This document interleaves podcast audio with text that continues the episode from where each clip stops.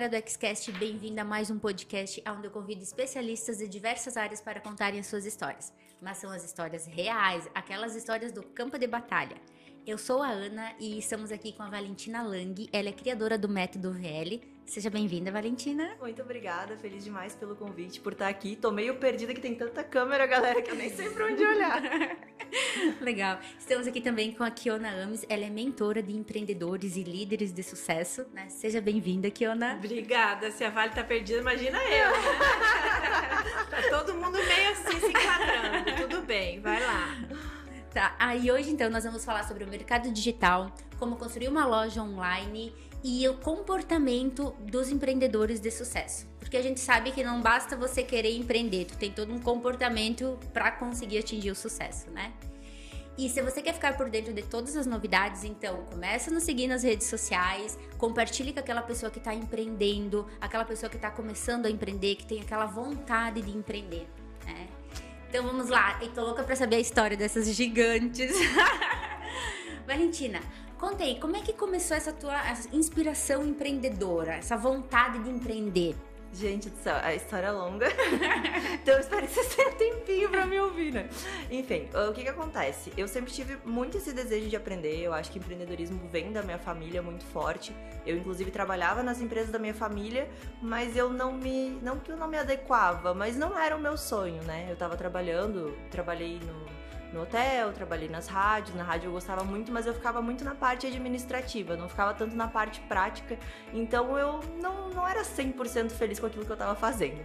E ao mesmo tempo fazia faculdade de Direito, que também né, nunca foi meu sonho, então eu estava meio frustrada em ambas as partes, assim, e eu comecei a trabalhar com moda. Comecei lá nos primórdios da internet, antes de existir Instagram, tudo, eu comecei com um blog, um blog de moda, então, lá que eu me divertia, lá que era o meu horário feliz do dia, quando eu escrevia sobre tendência, quando eu escrevia sobre o mundo digital, quando eu tava lá tirando foto dos meus looks. E começou assim, como uma brincadeira, como uma distração.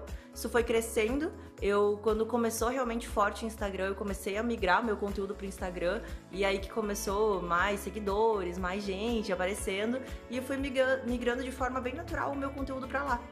E aí, com o passar do tempo, eu tendo essa audiência no Instagram, eu percebia que eu tinha que fazer alguma coisa com ela, que eu não podia deixar essa audiência lá só, sei lá, curtindo as minhas fotos, que para mim não fazia sentido.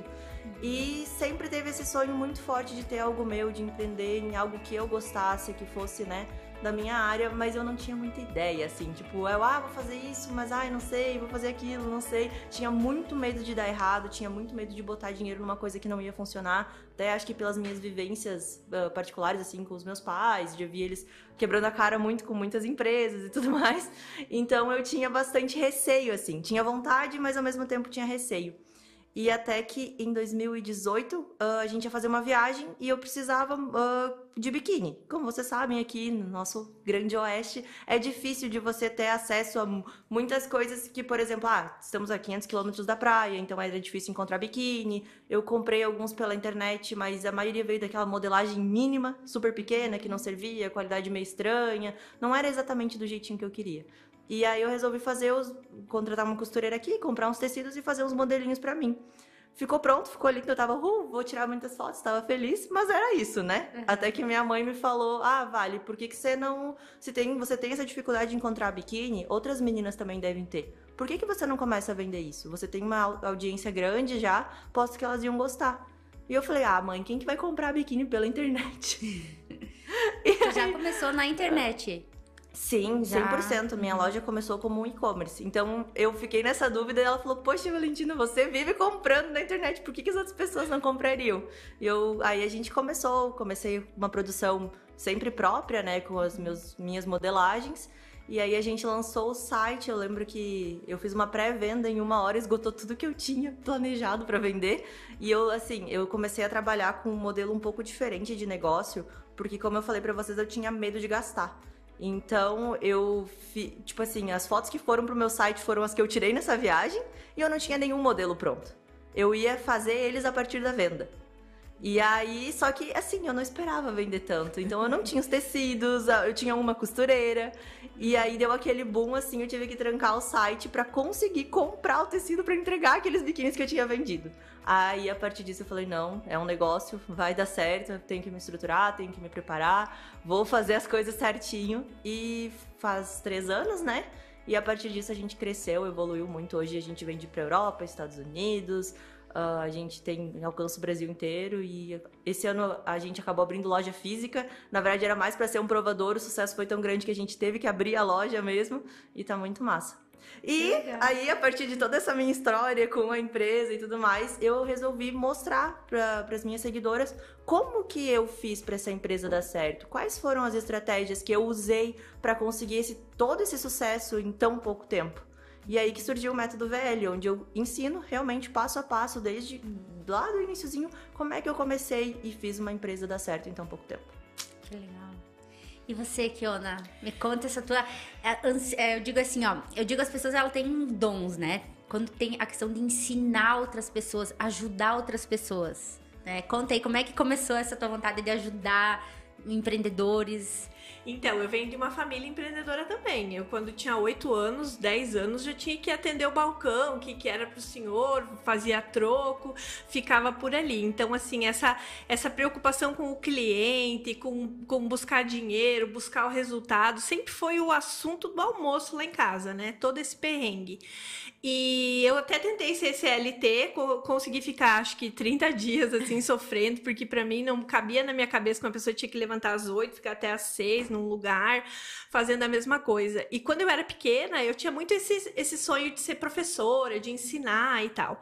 E, e quando eu me formei, né, me formei em psicologia em 2004, uh, ah, não tinha muito isso do psicólogo como um formador de opinião, como um formador de conteúdo. Então eu ingressei no RH e dentro do RH eu percebi uma série de demandas ali, né? Os profissionais do RH eram muito mais voltados ao DP, a ponto e tal, e não em fazer as pessoas que estavam ali dentro felizes e render mais, serem mais produtivas, entregarem um atendimento melhor, um produto melhor. E aí, a partir dessa demanda offline, né? Então, eu ia atendendo um cliente, eu ia encontrando uma pessoa, o cliente indicava outro, e assim eu fui consolidando a minha carreira até me tornar, então, ter esse carro-chefe como instrutora de treinamentos, mas muito voltado à liderança, ao dono do negócio, que é uma pessoa altamente solitária, né? Todo mundo pede para ele, ele não tem ninguém para pedir, então ele é um cara muito solitário, que tem que tomar decisões, que tem que tomar risco, que tem que ir atrás e não tem muito que uma receita, é na tentativa e erro, quebra a cara mesmo, vai de novo e tal.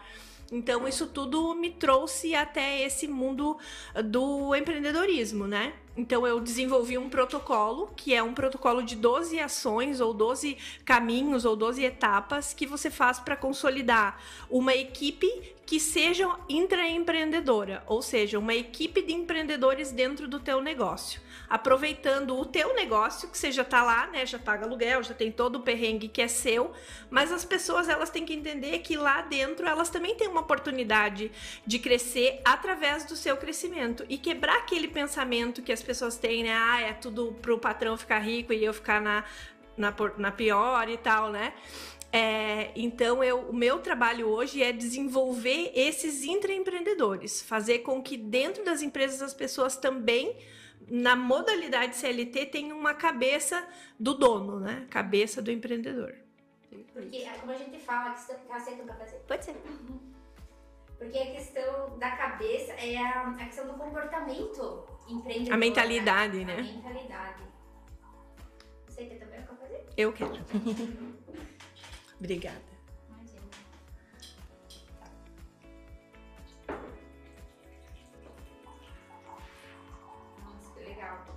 Entrando nessa linha de comportamento empreendedor, né? Como a Vale também comentou, como a Vale também comentou no início, né? Tu ficou com medo, esses, esses receios, né? Conta aí, Akiona, como é que as pessoas podem quebrar esse, esse medo, essa barreira do medo? Né? É, para mim, a principal chave que tem que virar é essa do, do desconforto, né? Porque as pessoas elas têm esta ilusão de que vai haver um lugar para viver sem o medo e sem o risco e que vai ficar tudo bem e que ela vai ser feliz. E isso ela não vai encontrar empreendendo e nem num trabalho CLT, ela não vai encontrar. Então é tirar um pouco esse véu da ilusão do medo, porque viver é sentir desconforto, viver é sentir medo. Os grandes campeões, as pessoas que vencem, qualquer empreendedor de sucesso, ele passa esse perrengue, meu Deus, e se eu não vender? E daí minha mãe, minha avó, e não sei o que, tudo isso ele tem que viver nisso aqui. Então ele tem que se sentir confortável nesse desconforto, saber que isso faz parte. E não diante do desconforto, não tem dinheiro para pagar o primeiro aluguel, então isso aqui não é para mim, não serve mais, tchau, vou arrumar um emprego e deu. Então, para mim, a, a, principal é saber que o medo ele faz parte, é ele que te impulsiona, ele é legal, fica amigo dele, porque ele vai te trazer lições importantes e vai te ensinar coisas que vão só te fazer crescer melhor com o medo e cautela do que, ah, não, vou comprar um milhão de metros de tecido, vou fazer todas as cores e seja lá o que Deus quiser. Não, isso é loucura. Então vai com medo mesmo, devagarinho, Saber testando. Dar um passinho por vez, né? E realmente, assim, eu digo que eu sou uma pessoa muito medrosa e não somente pra dar o início ao negócio, mas a cada decisão grande que eu tenho que ter. Mas eu nunca deixei o medo me impedir de fazer essas coisas. Eu tenho medo, mas eu continuo com medo mesmo, não, não tenho muito, né? E essa questão que ela falou que o empreendedor, eu acho que a principal coisa é que ele tem que ser resiliente. A gente tem que ter nessa já, nesse mindset de empreendedor, que as coisas nem sempre vão dar certo. E a maioria das vezes dão errado. E qual que é o empreendedor que dá certo? É aquele que, apesar das desavenças, a gente continua lutando, acorda no outro dia, continua construindo o nosso sonho. Porque é essa sequência de erros que a gente continua lutando que fazem a empresa dar certo, né? Eu sempre digo, o que, que é o sucesso? É uma soma de fracassos, né? é verdade, verdade. Tentativa e erro, porque é, e é esse mundo instagramável, né, que a gente tava falando antes.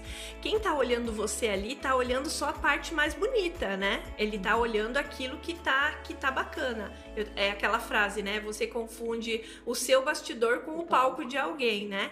Então, quem tá ali, tá achando que, ah, não, pra, pra Vale é fácil Pra Ana é fácil, pra Kiona é fácil e tal. Mas não é, né? A gente tem o mesmo perrengue que todo mundo. O dia do pagar o imposto, o dia do boleto, o dia disso.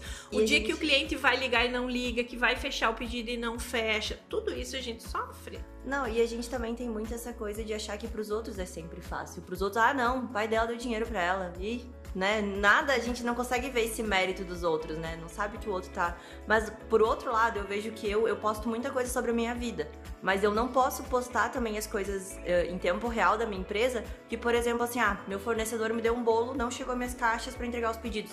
Se eu postar isso no meu Instagram, todo mundo que fez pedido vai se desesperar e vai achar que não vai receber pedido. Então a gente também tem que cuidar, porque essas falhas a gente não pode mostrar né? Que nem, ah, quando comecei a marca lá, teve um monte de pedido não tinha tecido. Já imaginou se eu vou lá no meu Insta e começo a chorar e falar, ah, gente, não tem tecido. Mas eu vou dar um jeito. As pessoas já vão descredibilizar a minha marca porque elas estão vendo a realidade. Uhum. Lá no Instagram tava tudo lindo, por trás eu estava que nem uma maluca pelo Brasil inteiro correndo atrás dos tecidos que eu precisava. e foi tudo entregue, porque a gente dá um jeito. E é por isso que eu digo, a gente não pode desistir no primeiro. Imagina se nesse primeiro boom que deu ali eu não conseguisse entregar e tivesse desistido, ah, não é para mim, né? Uhum. Então, realmente, é ter essa persistência de estar tá ali todo dia tentando, às vezes chorando, às vezes rindo. e aí entra uma coisa muito legal, né? De você ter ao seu redor alguém que diga: não, calma, vai dar tudo certo. Porque tem pessoas que tentam empreender, mas que tem pessoas ali do seu círculo familiar e de relacionamentos que dizem, ó, oh, tá vendo? Não é para você mesmo. Sim. Né? E então, você saber quem que é aquela pessoa, né? Lá na jornada do herói, nas, nos iniciais, ali tem um encontro com o mentor, né? Então, você saber quem que é a pessoa que vai te, te dar real, ó, vai ser difícil, mas a gente vai conseguir, mas vai estar tá ali sempre para te dar aquele apoio. Essas pessoas são fundamentais na jornada do empreendedor. Porque o mundo inteiro tá ali pau nela, é, né? É então, ter esses apoios, saber quem são. Ah, mas minha mãe não me apoia, meu pai não me apoia. Eles não precisam te apoiar, eles também têm medo. Deixa eles lá. Encontra alguém que vai te ajudar e foca nisso. Entendeu? Isso que é muito importante também de você ter um mentor, né? Porque ter uma pessoa que já tem essa experiência que você ainda não tem, que na primeiro desespero que você tiver de achar que não vai conseguir, você poder se aconselhar com uma pessoa que diga: não, calma, isso é normal. Uhum. A gente vai fazer por esse e por esse lado e vai dar certo. Então, né, porque às vezes a gente, como ela falou, o empreendedorismo é uma jornada muito solitária. Porque a gente não tem como outras profissões que você pode conversar com um colega, às vezes fica ainda aquela rivalidade, né, de ah, o empresário, não sei o quê. Mas a gente ter uma pessoa pra gente realmente poder correr, poder pedir um conselho, é maravilhoso. Eu, por isso, até assim, na criação do meu curso, eu pensei muito nisso nas minhas alunas e todos que fazem parte do método velho, eu dou um atendimento qualquer hora que precisar, porque eu entendo. Eu sei como é difícil a gente morrer de medo, não saber o que fazer, todo mundo desacreditando, e apesar de tudo isso, a gente sabe que pode dar certo. Então é muito legal É muito realmente. importante. É que vocês passaram por isso. Né?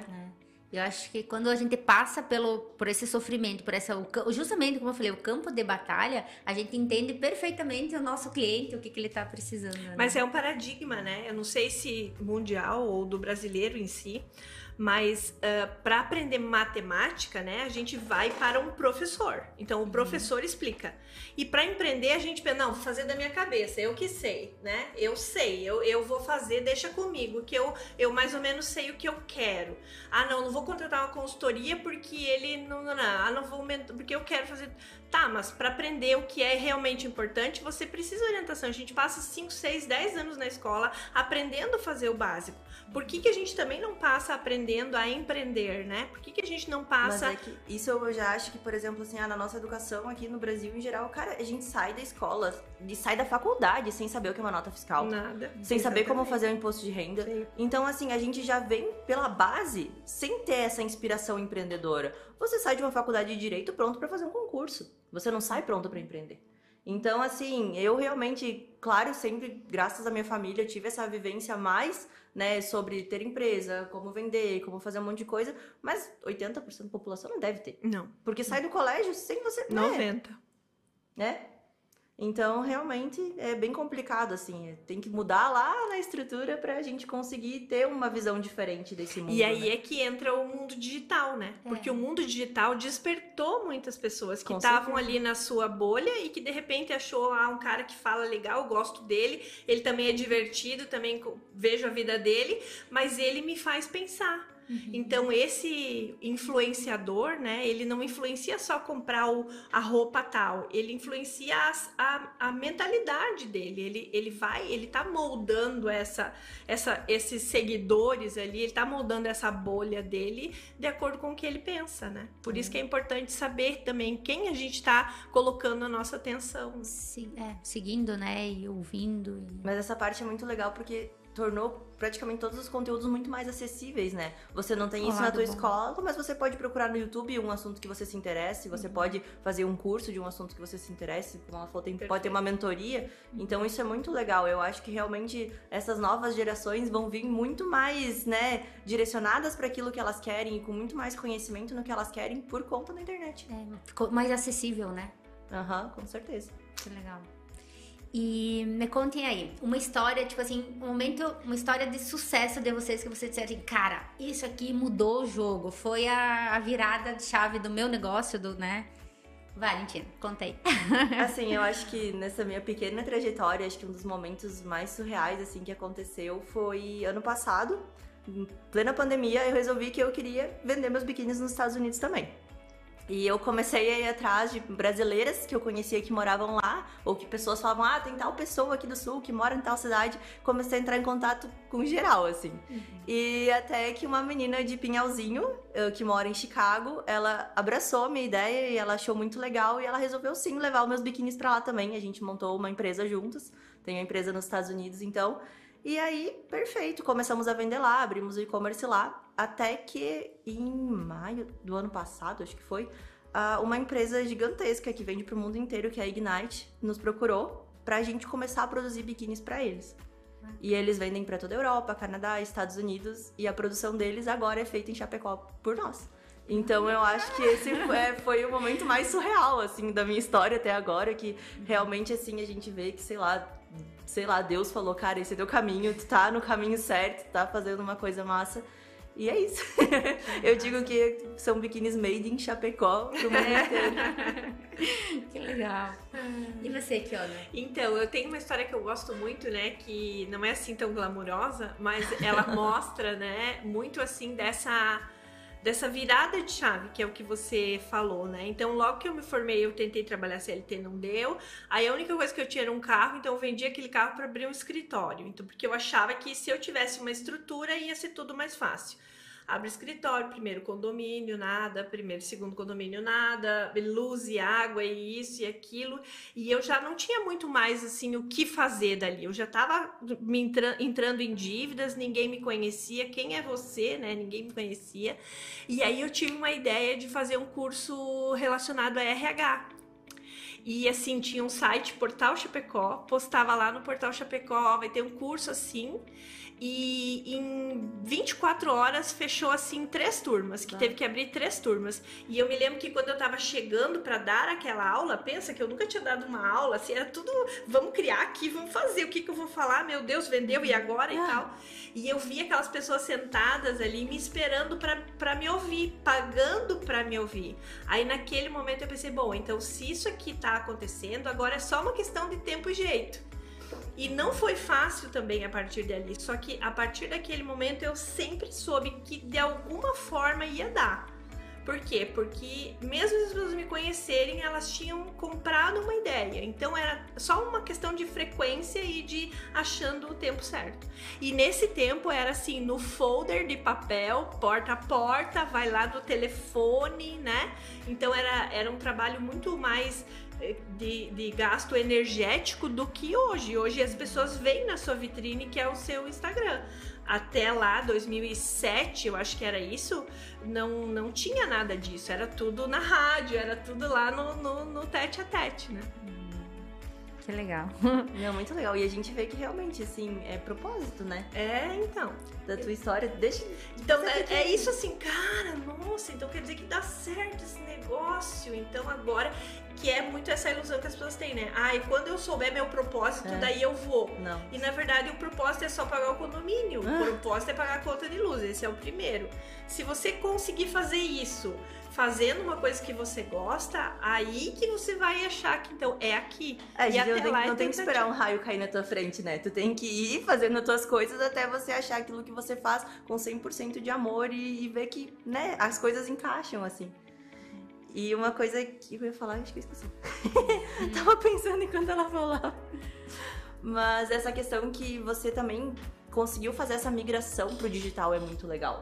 Porque muitos profissionais, eles acabam, ah, não, eu já faço desse jeito, dá certo desse jeito, eu trabalho só dentro de empresa, né? O legal é que você trouxe isso pro teu meio digital. E com certeza isso só potencializou teus resultados também, né? É, e assim, quando veio a pandemia, eu tava bem nesse momento, né? Porque eu, eu passei raspando por ali. Se eu tivesse demorado alguns meses a mais, eu teria acho que ficado para trás, porque eu tava estudando já há muito tempo. Pensa que em março de 2020, quando começou a pandemia, eu perdi um ano de contrato presencial em uma semana. Tudo que tinha prospectado, vendido, tava lá bela e formosa, acabou do dia para o outro. Então aqui eu vou ter que inventar, né? Aí eu montei um cenário no meu quarto e vamos lá, e galera, eu tô aqui, agora vamos motivar o seu funcionário remoto mesmo e vamos fazer isso e é, é inventar, né? É se adaptar às circunstâncias. Ah, eu não pensava em ir para os Estados Unidos, mas já que tem uma possibilidade, eu vou, vou dizer que não, eu vou aproveitar, eu vou inventar um jeito de e fazer E com certeza isso. tu também teve medo. Né? Nossa, com certeza. Com Sempre certeza. que a gente vai se desafiar de alguma forma, né? E por mais que nem. Mesma coisa comigo com o curso, né? Eu sabia o que eu queria muito fazer, tinha muita gente que me procurava pedindo dica. Eu falei, não, eu vou reunir tudo isso num lugar e vou realmente passar um pouquinho do que eu sei, de como eu apliquei, porque o que, que eu acho que na minha área deu muito certo. Como eu trabalhei muitos anos antes de ter uma marca, com a internet, sabendo lidar com o público, sabendo fornecer conteúdo, quando eu trouxe minha marca, eu consegui juntar esses dois mundos. Então você sim tem um produto, mas não ter só um produto. Você ter um estilo de vida relacionado àquele produto, você saber oferecer aquele produto sem dizer compre, né? Uhum. Então você realmente criar alguma coisa relacionada à produção de conteúdo. E esse é um dos passos que eu com certeza sei que deram muito certo e que eu trago para as minhas alunas. Então, essa parte de você conseguir transmitir conteúdo, você conseguir ensinar, não é para todo mundo. E não é uma coisa fácil. né? Eu, por isso que eu digo, eu tive muito medo quando eu começar, porque você pensa, beleza, tá tudo na tua cabeça. Mas e como é que você vai transmitir isso pros outros? Como é que você vai ensinar? E se não der certo pros outros? Tu né? teve que mapear e criar. Por isso tu criou um método. Tu mapeou tudo que tu fez, passo a passo, pra poder entregar pra E pessoa. não ó. só os acertos, os erros também, pra dizer, ó, por esse caminho pode ser que não dê tão certo, né? Que legal. E você, Kiona? Esse, os métodos que você cria pra. Como tu diz assim, que cada pessoa é única. É única. É um desafio tremendo. E diante de uma empresa, vamos pensar assim, de tem vários líderes, são de vários setores, vários perfis diferentes. Como conseguir o resultado, fazer com que aquela pessoa atinja o resultado? Então, a gente tem um esqueleto pré-pronto, né? Que é esse protocolo que ele vai demorar. Eu não acredito em fórmulas rápidas e nem mágicas. Eu não acredito, ah, não, chama um consultor, fica lá e ensina todo mundo e deu. Não, é um, é um protocolo que acontece ao longo de um ano, aonde eu vou moldando a, a mentalidade daquelas pessoas de acordo com as situações que aparecem. Então, assim, eu sei que lá nessa empresa todo mundo vai precisar resiliência e inteligência emocional. Beleza, esse é um conteúdo que faz parte do protocolo. Agora, a linguagem, para quem, em que quantidade, de que maneira, é na vida daquela empresa. Aquela empresa é um organismo vivo que tem lá sua cultura. Então, essa cultura precisa ser respeitada. Então, não sou eu que levo as minhas ferramentas, eu tenho as minhas ferramentas e elas vão ser adaptadas de acordo com aquela cultura, com a personalidade daquele gestor, que é muito importante, porque daqui a pouco essa menina que vende biquíni dá certo, agora ela já precisa de uma produção, ela já precisa de 10 costureiras, 10 costureiras já precisam de um supervisor, e o supervisor daí já não vai com a cara de uma, o outro brigou com o marido, minha nossa senhora, e eu só, só quero biquíni, querida, entrega logo, não A quero minha saber tia sempre falou que o difícil não é você ter uma empresa, o difícil é você gerenciar pessoas. As pessoas. Então, daí é que precisa isso, né? Poxa, eu, eu aprendi agora a fazer biquíni, agora vou ter que aprender a delegar, gerenciar, orientar, treinar, nossa senhora, né? Então, é muita coisa que acontece ali. Por isso que dentro da minha ideia, dentro da minha, da minha, do meu protocolo, é, o, o gestor, ele não vai sozinho. Sozinho, ele vai se dar mal, ele vai comprometer a saúde dele, a vida familiar dele, ele vai infartar, vai perder os cabelos, vai, vai fazer, vai ter, vai entrar nesse ciclo vicioso. E acho Ele precisa das pessoas dizendo, não, beleza, vamos vender, me dá um pouco desse biquíni aí que eu tô junto com você, entendeu? E eu acho que pro empresário, principalmente aquele que constrói a empresa desde o iniciozinho, essas partes de delegação doídas. E Ah. por mais que ele delegue, vai fazer tão bem ele, como eu. ele ainda fica assim, ó, olhando de longe pra ver se tá certo, se tá do jeitinho dele. Só que, claro, que cada pessoa tem o seu jeito de fazer o mesmo trabalho, né? E no primeiro E- deslize, ó, tá vendo? Aham, tinha que ser do meu jeito, hein? Mas eu entendo porque, assim, eu realmente sofri pra delegar algumas funções. E tem algumas coisas que eu ainda fico meio de olho, assim, por cima. Mas a paz emocional que você tem quando você delega é uma coisa Quando você aprende. maravilhosa. Exato. Porque a gente não tem como fazer tudo. Infelizmente não, Uhum. Não. tem. E a gente realmente precisa, pra empresa crescer, você tem que delegar, sim, as suas funções, né? E deixar pro dono da empresa fazer aquilo que ele é bom, né? Uhum. Não adianta você querer fazer tudo porque a empresa não vai crescer. Que é buscar novos negócios, né? Parcerias e. Então, eu acho que esse tem que ser muito o olhar dele, né? Identificar essas oportunidades. Porque se ele fica pensando ali na, na costura reta do biquíni ou não, ele deixa de enxergar que nos Estados Unidos tem uma possibilidade, que tenha uma empresa que. Porque ele tá preocupado com um negócio muito pequeno, entende? É, exatamente isso. E isso desgasta muito e faz com que muitas empresas não cresçam por não conseguir confiar. Então, assim, essa, essa, essa gestão emocional da personalidade, né, do temperamento das pessoas, ela é fundamental. Por isso que o psicólogo ali dentro, observando essa interação, ele é fundamental. Como até a gente comentou, é, o dono tem que estar um olho dentro e um olho, no, um olho fora, né? Um olho no Então. mercado e um olho dentro. Que legal.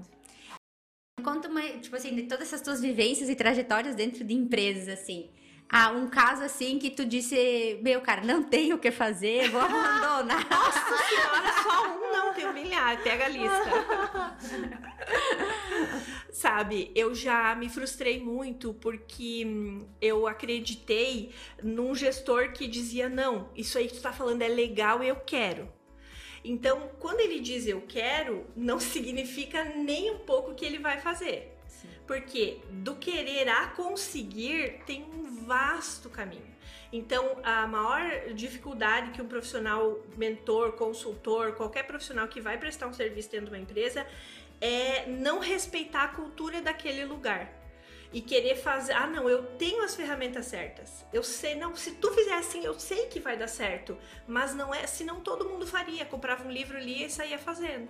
Então, assim, respeitar a cultura. Tem lugares que não vão ir, porque o que mais manda é a pessoa que tá lá. E a pessoa que tá lá chegou no limite dela. Ali é o máximo que ela vai chegar é aquilo que ela vai fazer, ela quer que a empresa dela seja do jeito dela, esteja sob o controle dela.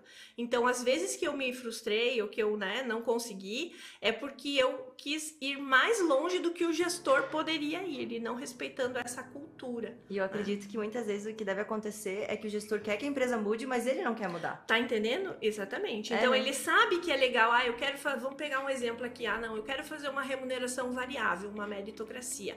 Que legal, mas ele não tá preparado preparado para perder um percentual Chega na ele hora, ganha. trava. Ele não tá preparado nem para contar quanto ele ganha para a mulher dele, imagina para o funcionário dele, entendeu? Então é uma questão de educação e eu não posso atropelar isso.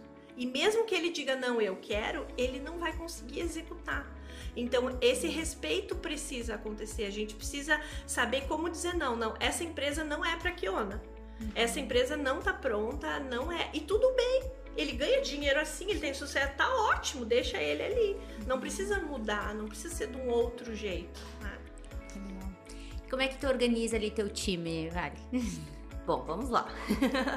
então eu fico realmente na gerência, mais em supervisão um pouco geral, parte de realmente prospectar novos clientes, fazer novos negócios, um pouquinho de tudo, né? A gente sabe que gestor realmente é pau para toda obra. Aí a gente tem a parte de vendas, que eu tenho minha gerente de vendas e tenho duas meninas que trabalham de frente para a loja e ainda ajudam na parte digital, porque esse ano, né, eu descobri que realmente digital e físico são dois mundos completamente diferentes. Para mim, assim, tava acostumada com o digital e tal, agora você ter uma loja com portas abertas para rua é outro mundo. Aí eu tenho mais uma colaboradora que faz a expedição de produtos. Então, desde que o pedido entra no site, faz, passa a lista para as costureiras, faz a parte de separação, faz a parte de envio, tem uma pessoa maravilhosa para isso. Aí eu tenho mais no momento, tenho quatro costureiras fixas que ficam o ano inteiro costurando para mim. E agora no verão eu sempre pego duas ou três a mais para realmente ter essa parte de sempre tem muito movimento esse ano, então eu pego mais umas terceirizadas. E tenho minha mãe, que também, querida, me ajuda em tudo. Mas a parte favorita dela é fazer reformas. ela tá sempre fazendo, mas realmente, assim, a minha mãe faz tudo. Tudo que precisa, se precisar correr de um lado pro outro, ela é a segunda eu dentro da empresa que, querida, minha mãe realmente ela abriu mão dos negócios dela para me ajudar, porque se, sem ela não, não iria. E meu marido, querido, ele ainda me ajuda muito questão de planejamento financeiro, ele é super analítico, sistemático, então ele faz toda essa parte bonitinha. E tenho mais também um menino que faz a minha contabilidade, financeiro e um social media. Então é uma equipe gigante. É.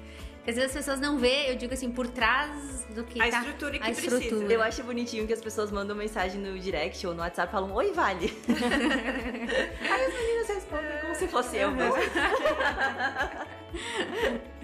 Mas hoje realmente a empresa cresceu assim no nível que não tem mais como eu, só eu ficar respondendo as mensagens, né? Não tem mais como. Graças a Deus. Uhum. E quem vai crescer muito mais, né? Amém. que legal. Kiona, e me diz uma coisa, e tipo, e um, um, caso, vamos pensar assim, de sucesso de um cliente teu que, cara, realmente tu conseguiu fazer a transformação. Vamos lá. Eu tenho uma, uma mentoria que foi feita para uma colaboradora, para uma profissional que veio para mim lá de Pinhalzinho. E a Thaís, ela trabalhava, ela não estava feliz, ela trabalhava numa empresa e ela estava assim, crise de pânico, super depressiva. O dia que ela chegou para conversar na primeira mentoria, ela não conseguia respirar. Aí não, para, vai procurar um médico. Procura um médico, faz lá um tratamento, né? Trata essa ansiedade, depois tu volta. E assim, em, em quatro reuniões, ela estruturou um negócio de hambúrguer. Do nada como é que você vai fazer? Não, faz para as pessoas que você conhece, chama os amigos, famílias, para experimentar. Aí, e, e semana a semana ela foi, foi fazendo aquilo com total dedicação e entrega. E hoje ela tem uma hamburgueria, largou o emprego dela, estruturou um negócio e tá super assim, digital e toda essa parte do nada. Então, assim, esse despertar das pessoas, né? Que acham que não são capazes de tanto Sim, escutar muito, o chefe dizer muito. que não é capaz, o marido dizer que não é capaz, ninguém, todo mundo só bate na pessoa e ela tinha dentro dela toda essa capacidade. Então é só uma questão de você permitir que isso. Não, tu. Tá, mas como tá falando que tu não tem, se tu já me disse que tu fez lá na tua empresa? Ah, pois é, eu fiz então, faz de novo. Ai, viu? Deu certo. Então, ver isso desabrochar e ver uma menina que tá lá, que consegue estruturar um negócio, que consegue vender um negocinho e ter um resultado, é muito gratificante. É muito gratificante. E, eu, isso realmente, assim, de você. Eu, quando eu trabalhava ainda pra minha família, eu lembro que eu acabava, sei lá, as férias e eu voltava, eu voltava chorando. Porque eu realmente, assim, não que eu não gostasse, mas não me fazia feliz. E eu sentia realmente, assim, tipo, como não era aquilo que eu amava fazer, eu me sentia realmente pouco capaz. Parecia que, ai, nunca vou dar certo em nada, nunca, sei lá, como é que eu vou conseguir contribuir para essa empresa, sendo que, tipo, para mim, né, não, não tava bom. Então, realmente, a partir do momento que eu criei o meu próprio negócio, cara, a gente realmente consegue enxergar o nosso potencial, ver daquilo que a gente é capaz. Realmente, assim, é um abrir de olhos. E é. nunca mais teve férias, né? Não, é isso que eu ia falar antes quando você tava falando, ah, que eu não nasci pra ser CLT, começar a trabalhar às 8, terminar de trabalhar às 6, mas é aquele meme, né? Nunca, na, nunca nasci pra trabalhar 8 horas por dia. Agora eu abri meu negócio e eu trabalho 24 horas por dia. Não para. Valentina. E é bem isso, de trabalho feliz. Né? É, então, é que daí tudo é trabalho, né? Às vezes é. mandam um WhatsApp, sei lá, 10 horas, você tá trabalhando, eu falei, nossa, eu nunca paro, é. essa aqui é minha vida. É. é. Mas pelo menos a gente faz com gosto, faz isso. com realização. Brilho nos olhos, né? Exatamente, exatamente. Me diz uma coisa, como você falou, tu vem de famílias empreendedoras que já têm negócios. Como é que foi essa transição, digamos assim, ah, não, eu não quero o negócio da família, pesado. Eu vou, não foi eu fácil. vou montar o meu negócio. Como é que foi isso? Assim, o meu vô é uma pessoa maravilhosa, perfeito, lindo. Hoje ele me apoia super. Mas no momento que eu falei, vô, não vou mais trabalhar pro senhor, eu vou trabalhar, fazer a minha empresa. Ele falou, não vai dar certo, você tá iludido. Não vai funcionar. Mas vai. E eu fui, e deu certo. E hoje ele, eu sou o orgulho da família. Mas quando eu resolvi sair da empresa dele, não ia dar certo. Minha avó falou que eu ia quebrar a empresa também, que eu não sabia nada de financeiro, sendo que eu trabalhava no financeiro das empresas da família. Mas enfim, né? Uhum. Mas assim, realmente eu entendo eles, porque, né, você ter anos de empresas consolidadas, vem a tua neta e vai fazer biquíni e vender na internet. É uma coisa uhum. muito distante para eles, né? E como a, a que eu não tava falando, às vezes a gente não confia também no nosso potencial, porque a gente passou a vida inteira achando que a gente não era capaz. E a partir do momento que eu decidi fazer minhas coisas, vieram outras pessoas e falaram que eu não era capaz. Então, por isso que eu também talvez não acreditava tanto que ia dar certo. Por isso que eu falei pra minha mãe, cara, quem vai comprar? Mas a gente trabalhando, a gente. Por isso que eu, a minha virada de chave foi quando veio essa empresa dos Estados Unidos. Porque às vezes a gente precisa ter o nosso trabalho reconhecido para entender que sim, o que a gente tá fazendo é certo, que a gente tá fazendo o que a gente é capaz, né? Uhum. Então, é isso. É, porque também a gente disse mercado digital, esse mundo digital, é novo se for ver. É como eu falo, meus pais nem sabem direito o que eu faço. Mas a minha é. mãe, querida. A, a minha mãe também não sabe. A minha mãe hoje super acredita, né? né? Uhum. Tanto que ela trabalha comigo todo dia. Mas quando eu fazia ainda publicidade no Instagram, uma pessoa me mandava uma coisa para eu divulgar, ela ficava, mas por que estão fazendo isso, filha? Por que estão te dando isso? Ela ficava apavorada e com dó das empresas que as empresas me mandaram coisa. Uhum. Aí um dia eu fui fazer um provador numa loja, ela foi comigo. E o gerente da loja veio falar para mim, olha, por causa de você, a gente já fez mais de 8 mil reais de compras em um dia. E eu falei, moço, vem aqui e fala isso pra minha mãe. Conta pra ela que funciona. Uhum. Que daí pra ela, aí que ela começou a entender. Aí depois você vê que a cabeça dela já foi pra outro lugar e ela que me estimulou a abrir um negócio, né? Uhum. Mas pra eles realmente é mais complicado, né? Uhum. Que legal. Então, é, tem isso, né? A minha família sempre teve farmácia, né? Então, farmácia é assim, não tem sábado, não tem dia santo, não tem nada. E eu sempre sou, eu nunca soube muito o que eu queria fazer, mas eu sabia que aquilo ali eu não queria.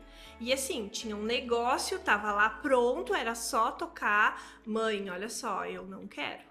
Não quero, fica aí, resolve e tal. Então, assim, tem muito essa questão da segurança, né?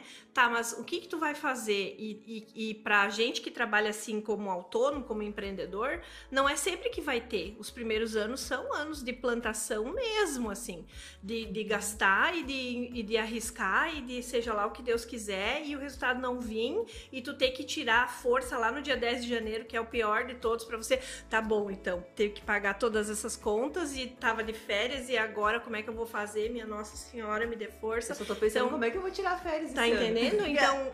né? As vendas dependem da gente, ué. E tudo bem, agora o problema é voltar. Você vai continuar voltando chorando. Por outro motivo. Mas pelo menos você tem o, o poder ali, entendeu? Você sabe o caminho para fazer Sim. e você sabe que aquilo é temporário você sabe que aquele perrengue vai ser janeiro, mas depois tudo volta ao normal, né? Então, mas é sempre assim um tem certeza mesmo que é isso? Será que não tá na hora de parar de sofrer, arrumar um emprego, fazer alguma coisa? Nossa, mas você imagina você trabalhando? Não, não, não também não consigo. Não, não. Eu tentei eu até fiz uma experiência agora de um projeto grande numa empresa, mas assim, foram três meses no sofrimento. Não faz sentido, não faz sentido. E o gestor tem que entender isso, né? Porque ele exige isso. Ele não exige que o colaborador entregue um resultado, mas ele quer saber se chegou cinco Sim. minutos antes ou depois. Sim. Cara, isso não é relevante, né? O que é relevante é como que ele tá tendo teu cliente, que horas ele tá chegando, se ele precisa sair mais cedo ou se ele tem uma dificuldade. Isso, isso só vai fazer ele te entregar mais suor, entendeu? Talvez agora, por conta da pandemia, que muita gente começou a trabalhar de casa, talvez a mentalidade mude um pouquinho, né, nesse sentido. É, foi uma experiência forçada, né? Muitos paradigmas foram rompidos ali. Eu digo, antecipou o que ia acontecer daqui 5, 10 anos, né? Perfeito, perfeito. Ou talvez até mais, porque para você, acredito que para muito empresário, botar o funcionário em casa e não saber que horas que ele tá trabalhando, uhum. de que jeito tá trabalhando, é. muita gente nunca ia chegar a fazer isso, eu acredito. Nunca ia chegar. É. Só que até nós tava comentando, né, Kiona, a, então veio todas essas questões positivas, né, do mundo digital e tudo, mas também essa questão do comportamento, essa questão do emocional tá Sim. muito abalado. É Como é que vocês veem isso? É porque, como a gente antes estava acostumado também a você trabalhar de tal a tal horário. Agora, que nem ela falou, é 10 da noite, às vezes eu tô ali respondendo mensagem, tô ali construindo coisa, e a gente fica muito ligado 100% do tempo. Então, o esgotamento mental a partir disso é muito grande. Tem dias que eu, tipo, vou deixar o celular no carro, trancar o carro, vou subir pro meu apartamento para não ficar no celular, para ver se eu descanso um pouco, ou deixar o celular em casa. Só que a gente fica muito dependente também. Fica meio com aquela Inseguro. coisa de. Uhum. E você vai pegar o celular e vai ter acontecido uma tragédia porque você não estava ali 100% ligado. Então, essas coisas acho que é muito estímulo pro cérebro que a gente acaba não conseguindo se desligar, né? Eu falo, eu até comentei contigo, eu tô tentando fazer detox do celular, ficar um domingo é sem mexer no celular, né? É muito difícil. Como é que tu vê isso? E as consequências disso, né? Porque vamos pensar assim, pra gente que já tava um pouco nesse mundo, beleza. Agora, pra pessoa que, que tava lá, vivendo um, uma vida normal, digamos assim, e daqui a pouco não, todo mundo vai morrer, fica parado, as crianças em casa, sem escola, depois vai, mas daí é álcool gel, qualquer momento, minha, minha vizinha ali da frente pegou e agora e tal. Então, assim, nos próximos anos a gente vai perceber muita ansiedade ansiedade, muito pânico, muita depressão, vai vir uma conta para a gente pagar. E essa conta também vai ser paga pelo empresário, porque é dentro da empresa dele que as pessoas vão surtar, é com o cliente dele que as pessoas não têm mais paciência. Então, o empresário ele sempre paga uma conta muito alta da educação que não ensina nada e ele tem que pegar pela mão e ensinar o beabá e da, do aspecto emocional também, porque as pessoas surtam no trabalho muitas vezes, e daí colocam, que, gente, que é o que a gente tá falando, toda a carga de uma vida infeliz no trabalho. Eu não sou feliz porque o meu trabalho não é bom. Não, tu não é feliz porque a tua vida inteira não é boa, porque tem várias coisas acontecendo. E as pessoas depositam no trabalho uma expectativa gigante. Elas não resolvem o problema do filho do casamento, mas elas querem que o chefe melhore amanhã. Entendeu? Então, é, é, nas empresas, no mundo corporativo, tem um sofrimento muito latente e que vai aparecer muito aí nos próximos, próximos anos, com certeza. Uhum. certeza. Que dica tu daria, então, para esses empreendedores, né, que para não passarem por isso, para ser, vamos pensar assim, trabalhar no preventivo, né? Se uhum. precaver disso. Eu acho que tem que prestar atenção nas pessoas, né? Tem que olhar, tem que conversar, tem que saber como é que tá, tem que estimular elas a terem uma vida ali fora, porque o empresário também quer que a pessoa, né, pense só no trabalho, uhum. né? Tem que estimular que ele tenha lá uma atividade física, uma vida espiritual, que ele tenha uma, uma, uma boa com a, com a família, tem que ter lá uma reunião do mês onde as pessoas vão fazer um, um bota fora, tem que ter um momento de integração, tem que ouvir, né? Tu tá mais cabisbaixo, o que tá acontecendo? Tô te percebendo assim, tá mais assim. Tem que ter essa atenção. Né? Uhum. Por quê? Porque se ele está prestando atenção só no cliente, só no financeiro, só no comercial, ele vai ter uma consequência que é a não produtividade ou a não entrega das pessoas.